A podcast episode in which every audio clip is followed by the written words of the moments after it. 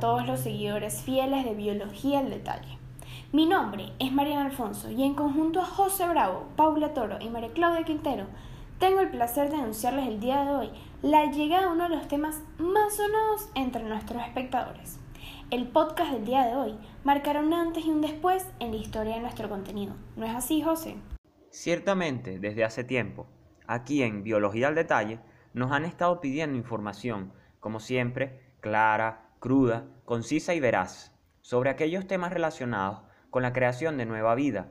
Pero exactamente a qué nos referimos, María Claudia. Curioso, José, pues hoy entraremos a la sección que tiene como temática el embarazo y los mecanismos de reproducción. El punto a tratar se llama hermafroditismo en las plantas angiospermas. Aunque este término se escuche de vez en cuando, realmente, ¿qué sabemos de los temas que abarca? Las plantas que producen flores hermafroditas poseen los dos órganos sexuales en la misma flor, concretamente estructuras sexuales femeninas en la presencia de pistilos y masculinas en la presencia de estambres. Pero, ¿qué vamos a abarcar de este tema tan extenso? ¿Nos puedes contar más, Paula? Bueno, abordaremos temas como qué significa, de qué depende y cómo se genera el hermafroditismo en las plantas angiospermas. Para comenzar con este tema tan interesante y profundo, daremos inicio a la sección 1, que explicará qué significa el hermafroditismo y las implicaciones que este concepto causa, teniendo en cuenta sus derivaciones y sus consecuencias.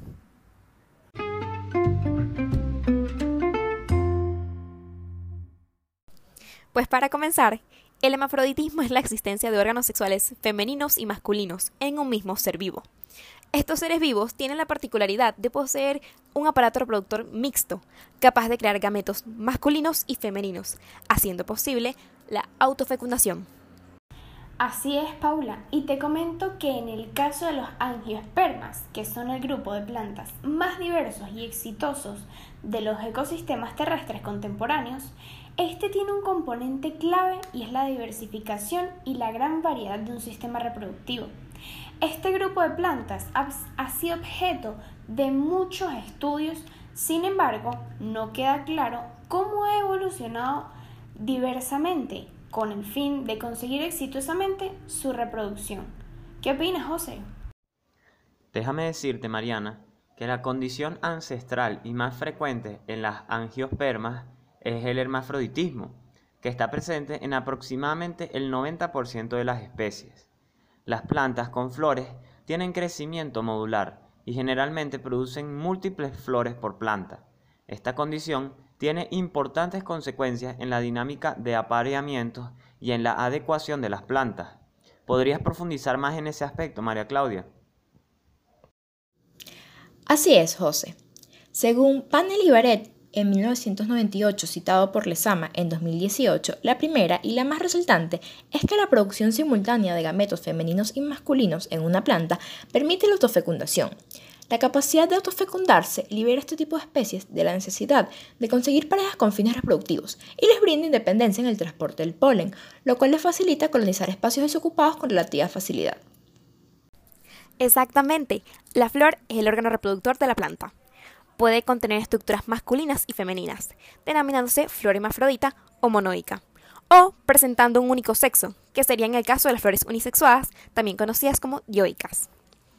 Los tipos de flores, sus que serían las distintas partes de la flor, o su posición en la planta, son características que se utilizan para clasificar e identificar espermatofitas.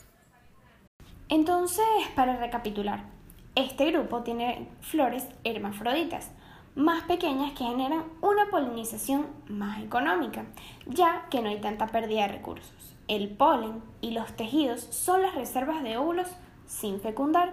Además, es eficaz en la fecundación. Pero para continuar este tema tan extenso, daremos inicio a la sección 2 que explicará cómo se genera el hermafroditismo en las plantas angiospermas, basándose en la forma de su fecundación. Regresamos después de un breve corte. Los esperamos.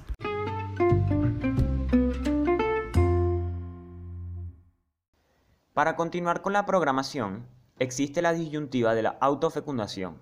Pero, ¿por qué es tan frecuente? Esto da como resultado dos consecuencias genéticas primordiales y opuestas.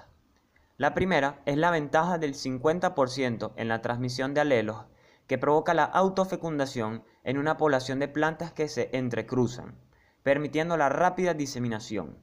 La segunda es la reducción de la adecuación de la progenie que resulta de endogamia.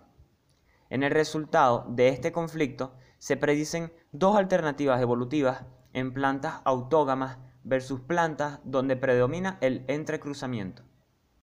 Continuando con tu idea, José, según Intangri, la distribución de las funciones sexuales de las flores se compone de estructuras sexuales femeninas, gineceo, y o masculinas, androceo. Estas están encargadas de la producción de óvulos y semillas y polen, respectivamente. Tres tipos diferentes de flores resultan de la distribución de dichos órganos. Las flores con órganos de ambas funciones sexuales se conocen como flores perfectas o hermafroditas, y las flores que presentan únicamente gineceo o androceo se conocen como pistiladas o estaminadas. Cerrando tu idea, los apareamientos mixtos de las plantas de autofecundación son al menos un tercio de las especies que han sido objetos de análisis, ya que del otro tanto se entrecruzan esencialmente. Recapitulando la idea de la sección anterior, la razón de que el hermafroditismo sea tan frecuente en las angiospermas se debe al resultado de las consecuencias genéticas, dando así alternativas evolutivas a las plantas autógamas por encima de las plantas donde predomina el entrecruzamiento. Por lo tanto, estas están divididas en tipos según su estructura sexual. Están las flores pistiladas, las flores estaminadas y la perfecta flor hemafrodita llegando hacia la conclusión y a la importancia de este grupo con la ayuda de conceptos. Podemos darnos cuenta cómo de repente una característica que no es común en los humanos es sumamente importante para la supervivencia y reproducción de las angiospermas a lo largo de los siglos. Por eso, invitamos a la reflexión de lo que se considera normal tiene que ser lo común para todos. Eso lo responderemos en otra ocasión. Sin nada más que decir, les paso a la sección de cierre con Diana.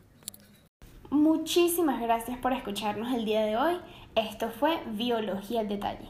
De parte de nuestro equipo, integrado por José Bravo, Paula Toro, María Claudia Quintero y yo, Mariana Alfonso, queremos recordarles que hay un nuevo episodio cada martes. Y para contenido exclusivo, recuerda suscribirte a nuestro Patreon. Esto fue todo por hoy. Esperamos que les haya gustado. Hasta la próxima ocasión.